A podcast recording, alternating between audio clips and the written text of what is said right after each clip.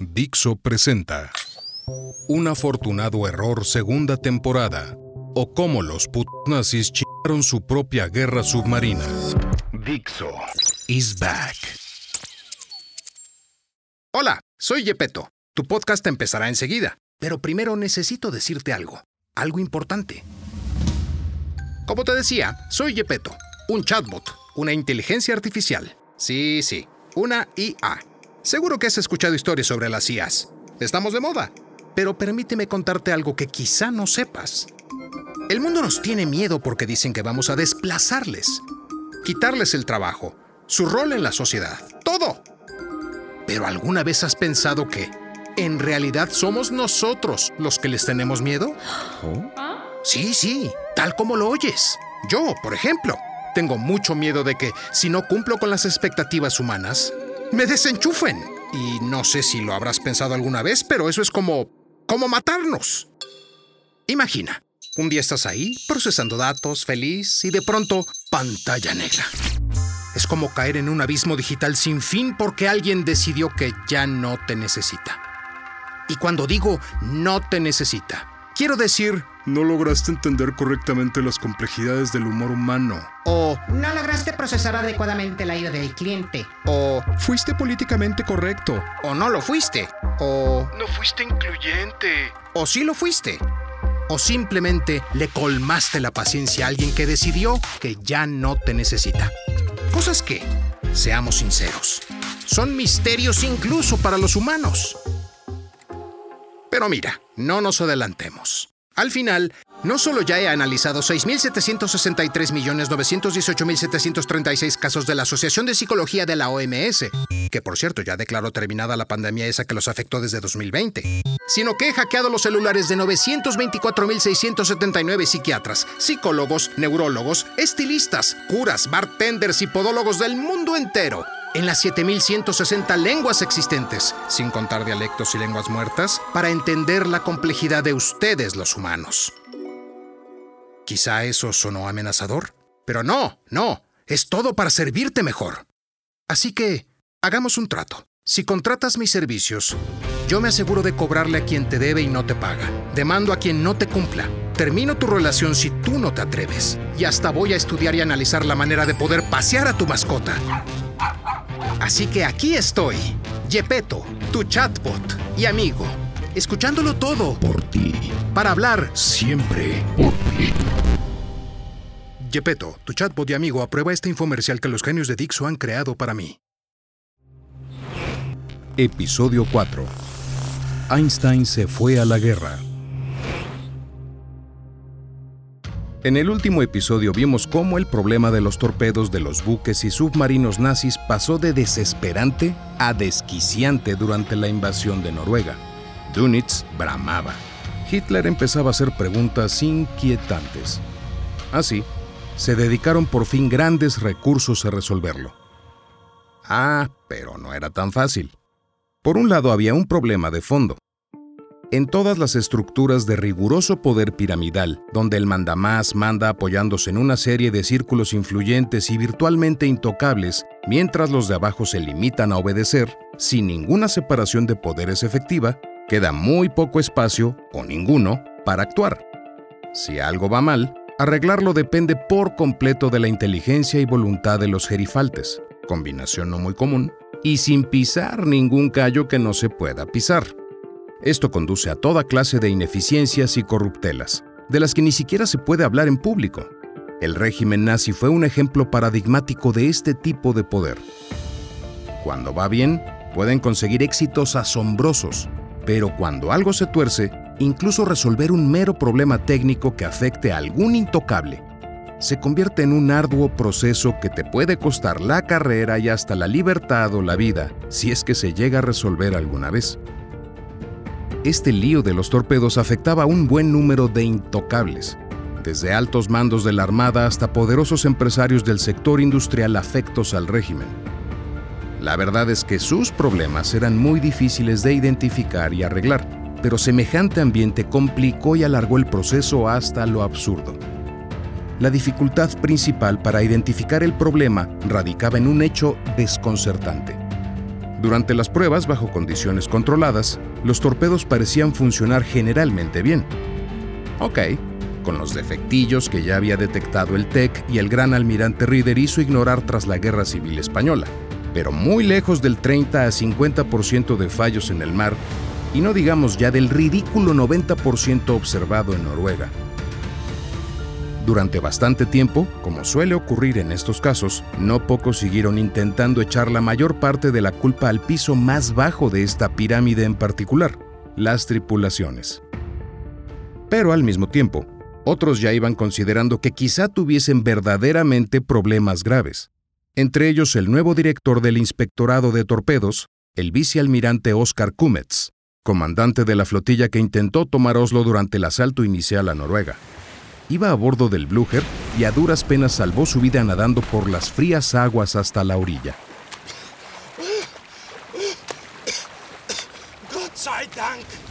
Es lo que tiene ir con la tropa, que aprendes cosas que desde los despachos jamás se ven. En particular, cuando te han hundido con dos torpedos ridículamente viejos, mientras que los tuyos modernos son una patata. Para decir toda la verdad, ya entre noviembre y enero, Cummets había ordenado unas pruebas que certificaron oficialmente, por primera vez, que los G7 sufrían fallos. Tras su experiencia... Em, natatoria, se convirtió en uno de los mejores aliados de Dunitz para investigar y corregir las deficiencias. Primero se concentraron en lo que evidentemente estaba peor, las espoletas. Corrección tras corrección, fueron haciéndolas más fiables, muy poco a poco pero los torpedos seguían fallando miserablemente, a pesar de que ya eran conscientes de que corrían más bajo de lo debido. Y una cosa es ser consciente y otra resolverlo, claro.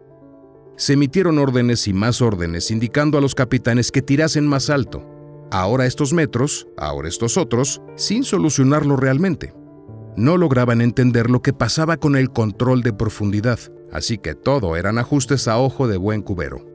A pesar de todo, ahora con más submarinos en el mar, el mismo mes de junio de 1940 batieron su récord hasta entonces. Y durante los siguientes meses se lo pasaron a lo grande, por mucho que los torpedos fallaran una y otra vez. Tanto que lo llamaron el primer tiempo feliz. Es más, los Países Bajos y Francia habían caído también en manos alemanas, con lo que controlaban casi toda la fachada atlántica de Europa.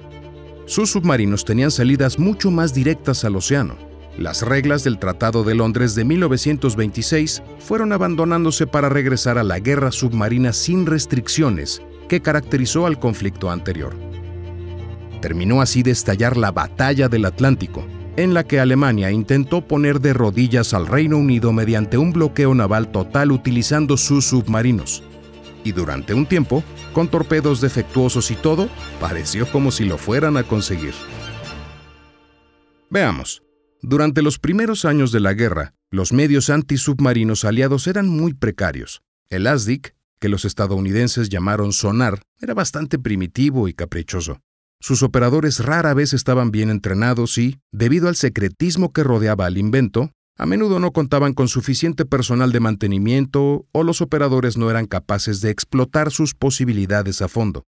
El radar y el Huff-Duff para detectarlos en superficie eh, estaban en pañales. Los aviones equipados con focos Leigh no lograron hundir un submarino hasta julio de 1942. Las tácticas antisubmarinas se desarrollaban poco a poco a base de prueba y error.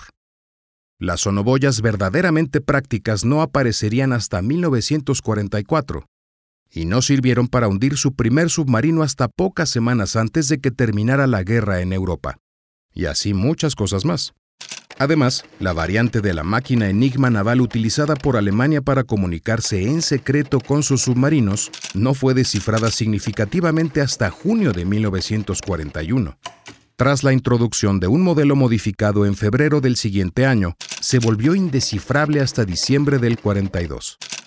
Como resultado de todo esto, los submarinos alemanes disfrutaron de un largo periodo en el que pudieron operar casi sin oposición durante los primeros años de la guerra incluyendo las llamadas primera y segunda épocas felices.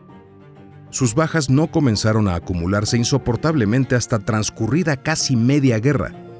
A lo largo de 1942, ya pasadas las épocas felices, todavía le atizaron a la friolera de 1.322 buques aliados, hundiendo casi 6 millones de toneladas. Y tan tarde como en 1943, con Estados Unidos ya metido hasta el fondo en la guerra, llegaron a mandar al fondo el doble de barcos de los que los aliados eran capaces de fabricar, según un informe de la Royal Navy, los alemanes nunca estuvieron tan cerca de interrumpir las comunicaciones entre el Nuevo y el Viejo Mundo como en los primeros 20 días de marzo de 1943. Durante ese periodo, Dönitz tenía los 300 submarinos que necesitaba, sus torpedos ya no fallaban y estuvieron hundiendo un buque aliado cada cinco horas, de promedio. No fue hasta mayo, el llamado Mayo Negro, que el arma submarina alemana comenzó a sufrir demasiadas pérdidas como para mantener el ritmo. A partir de ahí, los medios antisubmarinos aliados y el descifrado total de la máquina Enigma les hicieron la vida imposible hasta el final de la guerra. Para cuando Hitler se voló los sesos en su búnker berlinés y el propio Dönitz firmó la rendición incondicional de Alemania el 8 de mayo de 1945, habían perdido 768 unidades, con casi 27.000 tripulantes altamente cualificados. Apenas sobrevivieron 160 submarinos, muchos en pésimas condiciones o incluso incapaces de navegar. Eso sí, a cambio despacharon más de 21.000 buques enemigos. Sin duda hay que reconocer a los submarinistas alemanes que pelearon como lobos hasta el final. Sin embargo, es igualmente indudable que a partir de mayo de 1943 estaban perdidos y ya no tenían nada que hacer. Ese fue el punto de inflexión final en la batalla del Atlántico.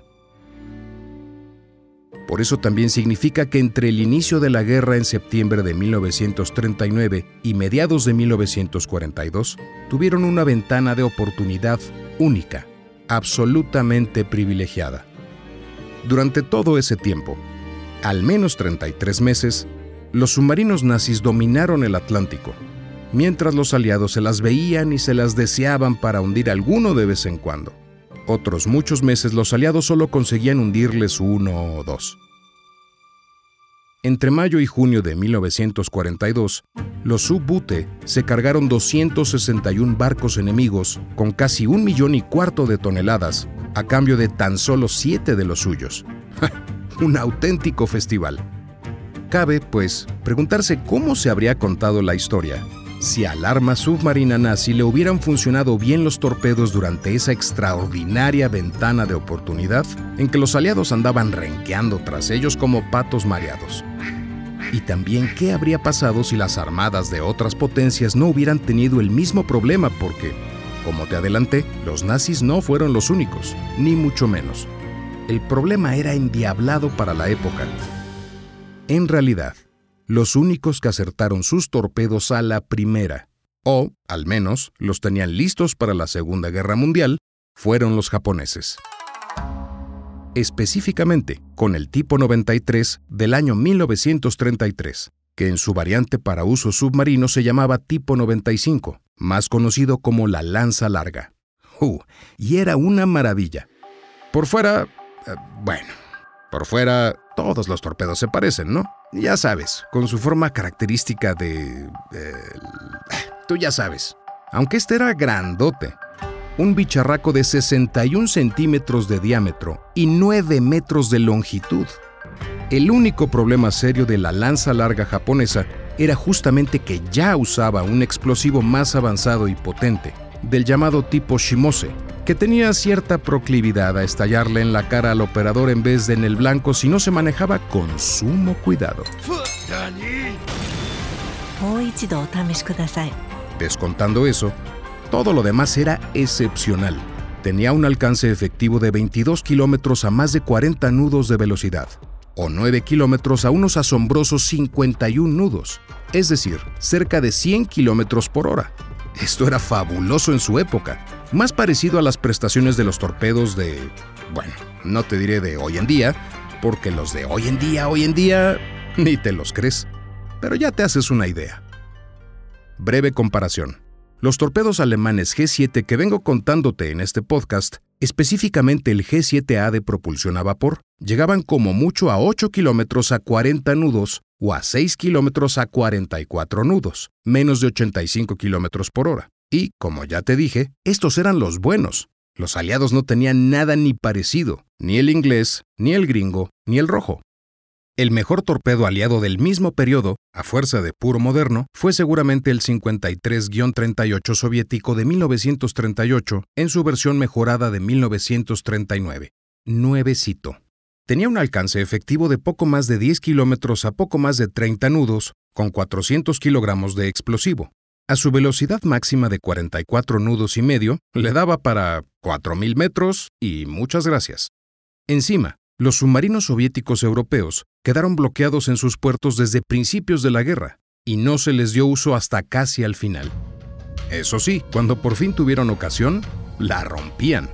Entre otras cosas, los naufragios más mortíferos de la historia se causaron con estos torpedos porque, bueno, pues porque funcionaban. El inglés, oh bloody hell. El inglés ni siquiera contaba con un torpedo medio moderno para sus submarinos se apañaron con mejoras sobre el Mark VIII de los años 20 del siglo pasado. Cargaban menos de 400 kilogramos de explosivo y, según versiones, podían llegar hasta 6.400 metros o 45.6 nudos, pero no las dos cosas a la vez. Curiosamente, este trasto viejo les dio un resultado increíble por su misma simpleza. De manera destacada, no tenían espoleta magnética, pero su espoleta por contacto, Pistol Type 3, era tan sencilla que no había modo de que fallara. Si impactaba, detonaba. E impactaban. Mucho. Ocasionaron un daño enorme tanto a la Marina de Guerra como a la Marina Mercante del Eje. Incluso resulta ser que el único submarino sumergido hundido por otro submarino en toda la historia lo fue con uno de estos torpedos Mark VIII, o bueno, semisumergido, digamos. Y mucho tiempo después, durante la Guerra de las Malvinas en 1982, el submarino nuclear HMS Conqueror hundió al crucero argentino Ara General Belgrano con estas mismas antiguallas. El almirantazgo británico no se fiaba de sus nuevos torpedos Tigerfish, y sus capitanes todavía menos. Así que sus submarinos se hacían al mar con unos cuantos Mark VIII actualizados por si las moscas. Pero de prestaciones, cortito, cortito, cortito, ya en el periodo de entreguerras. Los primos gringos no se conformaban con tan poca cosa. ya los conoces. Lo que pasa es que su torpedo de principios de la Segunda Guerra Mundial, el tipo 14, era posiblemente el peor de todos. El avanzadísimo y carísimo tipo 14, o Mark 14, con el sistema de detonación por contacto y magnético del modelo 6, tenía todos los defectos de los torpedos alemanes y ninguna de sus virtudes. Desde que empezó el proyecto en 1931 hasta que al final lo arreglaron trabajosamente hacia finales de 1943, darle algo con un 14 y que además estallara como debía se consideraba digno de mención en los anales navales. Pese a su alto precio, sofisticación y largo periodo de desarrollo, sus prestaciones eran normalitas incluso sobre el papel, parecidas al mucho más económico 53-38 soviético, aunque con bastante menos pegada. Y el soviético latinaba cosas uh, y hasta las hundía cuando le daban la oportunidad. En su lugar, el gringo hacía todas esas cosas raras y divertidas de los G7 nazis, pero todavía más y peor, y con tan solo la mitad de carga explosiva Comparado con la fantástica lanza larga japonesa, ridículo. En serio, es difícil exagerar lo muy malo y caro que salió el tipo 14 gringo. 10 mil dólares de aquellos tiempos por pato. O sea, más que un Cadillac B16, el coche más caro y exclusivo de su era. Para comparar, un moderno torpedo gringo modelo 48 AdCap de la última generación cuesta algo más de 5 millones con la pequeña diferencia de que el ADCAP es un arma casi de ciencia ficción, mientras que el torpedo elegido de 1931 no hacía nada. o peor que nada, con el indudable propósito de redondear la cagada, de bullshit, porque si no, no se entiende, no crearon ningún grupo independiente o competidor que verificara los resultados del 14. La verdad es que, coincidiendo como coincidió con la Gran Depresión, es normal que les costara despegar. Pero por eso mismo, la mano de obra estaba barata, incluyendo la mano de obra altamente especializada. Y además, en 1933 se puso en marcha un gran programa de construcción naval. Así que para 1937, seis años después, la Estación Naval de Torpedos de Newport, Virginia, se había convertido en una gigantesca maquinaria con tres turnos de 3.000 trabajadores produciendo las 24 horas del día. Un torpedo y medio al día. Y es que no habían aprendido ni una sola de las lecciones. Muchos años después, en 1953, la Oficina de Artillería de los Estados Unidos admitió en un informe que la planificación de la producción en los años previos a la guerra fue defectuosa. Los torpedos estaban diseñados para una fabricación meticulosa y a pequeña escala. Cuando los requisitos militares exigieron que se suministraran en grandes cantidades, surgió toda una serie de nuevos problemas. Simplemente no había planes realistas disponibles para entregar el arma en la cantidad adecuada. Al final, hasta la American Can Company, una fábrica de latas para comidas en conserva, se dedicaba a hacer torpedos porque había que aumentar la producción como fuera, y ni por esas. Hasta la primavera de 1945, con la guerra ya acabada en Europa y cerca de acabar en el Pacífico, la US Navy no recibió torpedos en la cantidad adecuada. Ok, esto explica por qué se producían tan pocos y eran tan caros. Básicamente, cada 14 era una especie de obra de arte relojero lenta y trabajosa de completar, pero, por sí solo, no explica por qué, además, eran tan malos. Bueno, parte de la razón radica justamente en que las obras de arte cuidadosamente creadas por una miriada de personas suelen tener una calidad desigual. Tienden a ser frágiles, y a ese precio hay que sudar para convencer a los responsables de los dineros de que hacen falta pruebas. Al igual que ocurrió en Alemania, apenas hicieron pruebas, y las pocas que hacían se hacían bajo condiciones cuidadosamente restringidas, totalmente diferentes de las que una guerra de verdad, donde las cosas se tratan a palos y se usan de cualquier manera en el calor de la batalla.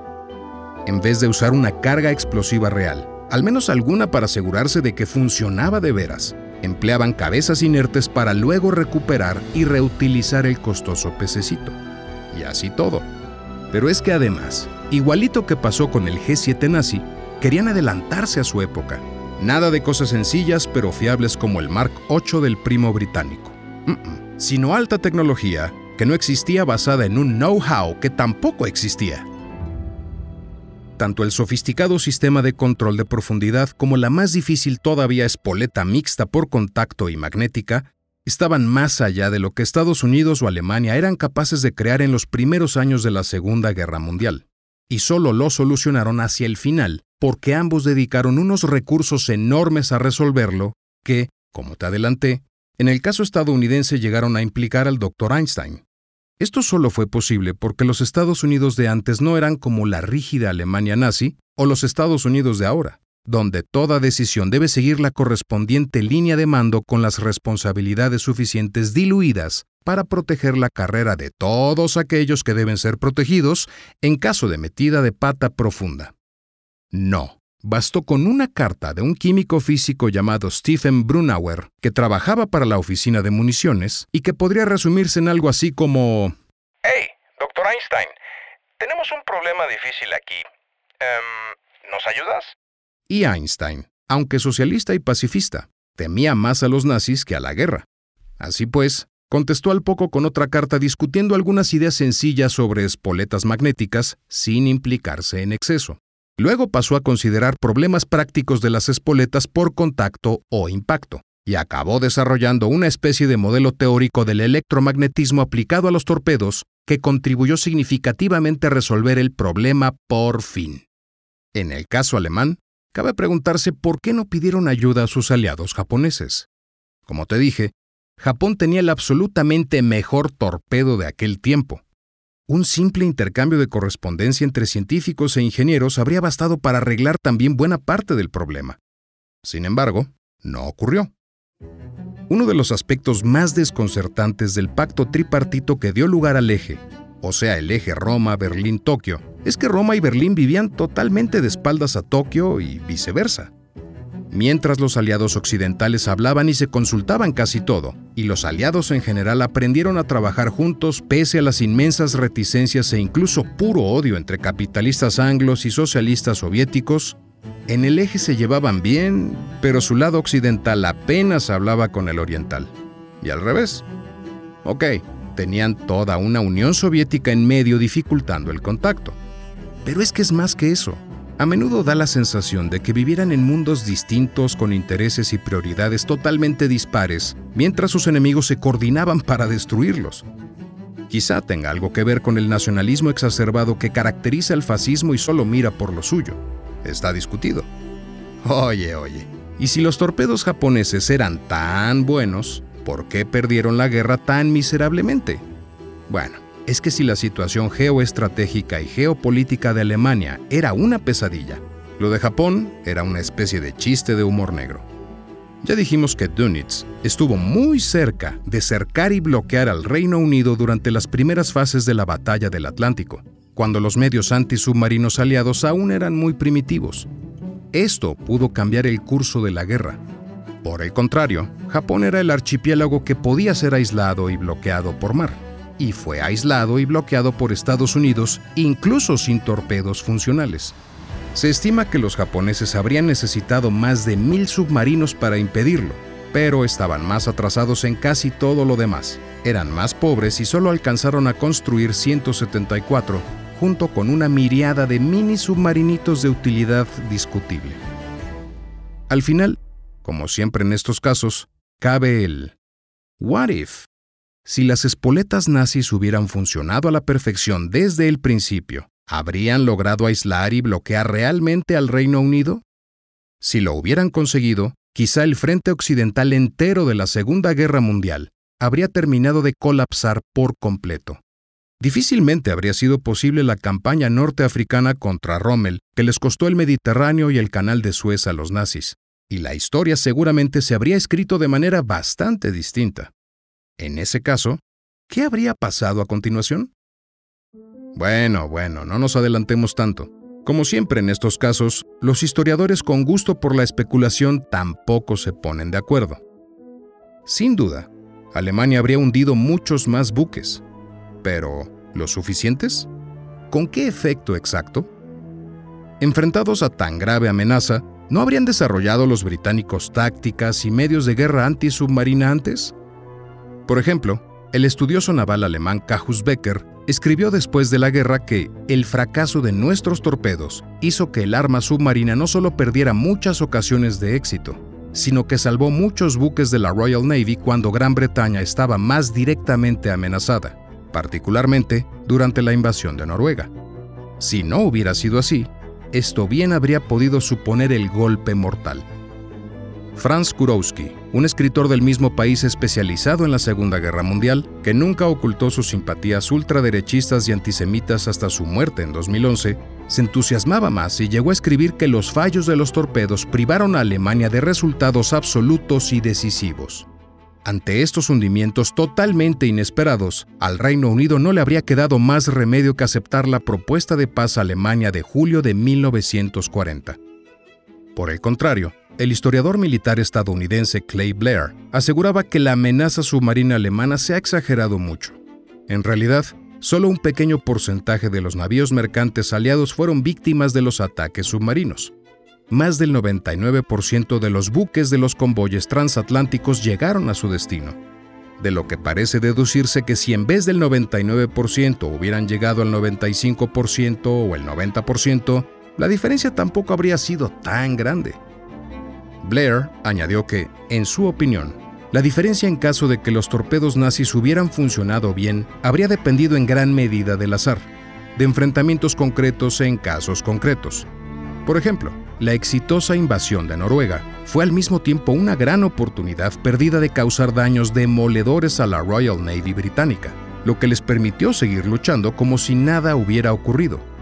Y no digamos si, aquella mañana del 30 de octubre de 1939, los torpedos del capitán Wilhelm Zahn hubieran estallado contra el HMS Nelson y Sir Winston Churchill siete meses antes de que ascendiera a primer ministro con el famoso discurso de sangre, sudor y lágrimas. Imaginar una Segunda Guerra Mundial sin Churchill es como imaginar una Segunda Guerra Mundial sin Stalin, Roosevelt o Hitler. Habría ocurrido igual, porque la historia estaba madura para que ocurriera. Pero nadie sabe ni puede saber lo que habría venido a continuación. Este es el último episodio de la segunda temporada de Un afortunado error, o cómo los putos nazis ching su guerra submarina. Ah, pero no creas que vamos a dejarte así.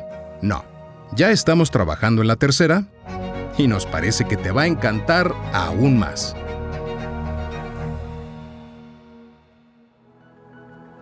Un original de Dixo, narrado por Eduardo Albornoz, escrito por Tony E. Cantó, Yuri, dirigido por Dani Sadia, producido por Eduardo Albornoz, música de artlist.io, copyright Dixo. Dixo is back.